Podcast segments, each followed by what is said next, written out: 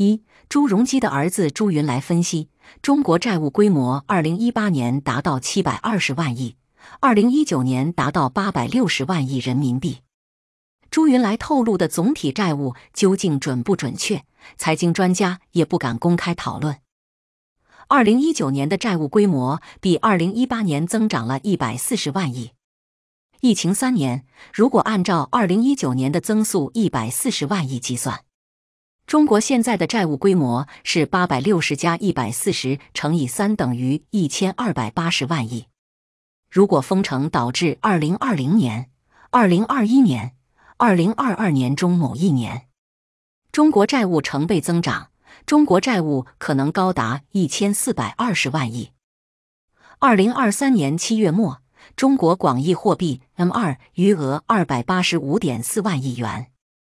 中国的债务规模已经是广义货币余额 M 二的四点五倍至五倍。二雷曼危机的背景材料：雷曼兄弟破产。美林证券被美国银行收购，美国房价暴跌，股市腰斩。美联储连续降息，将利率降至近零水平，并先后启动四轮量化宽松。亏损七百亿美元的美国两大房地产抵押贷款巨头房利美和房地美，则不得不接受政府注资并被接管。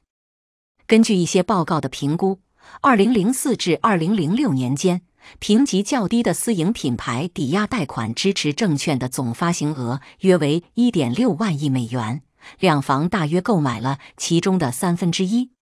房价暴跌导致房贷拖延和违约案例不断增加，而且拖延和违约的情况已经不仅局限于次级贷款的借款者，整个房地产市场上大约五万亿美元的未偿付贷款组合都面临着违约风险。二零零七年，美国有一百五十万套房屋丧失抵押品赎回权，到二零零八年，这一数字变成了二百二十万套。三，我们简化一下，雷曼兄弟负债六千亿美元，倒闭了。两房，房利美和房地美的负债虽然少一点，大约五千多亿美元，但由于加了杠杆，背后可能涉及五万亿美元。因此，美联储认为房利美和房地美不能倒闭。假设雷曼危机涉及五万亿美元负债，而2008年美国的广义货币 M2 是八万亿美元，也就是负债占广义货币的比例是百分之六十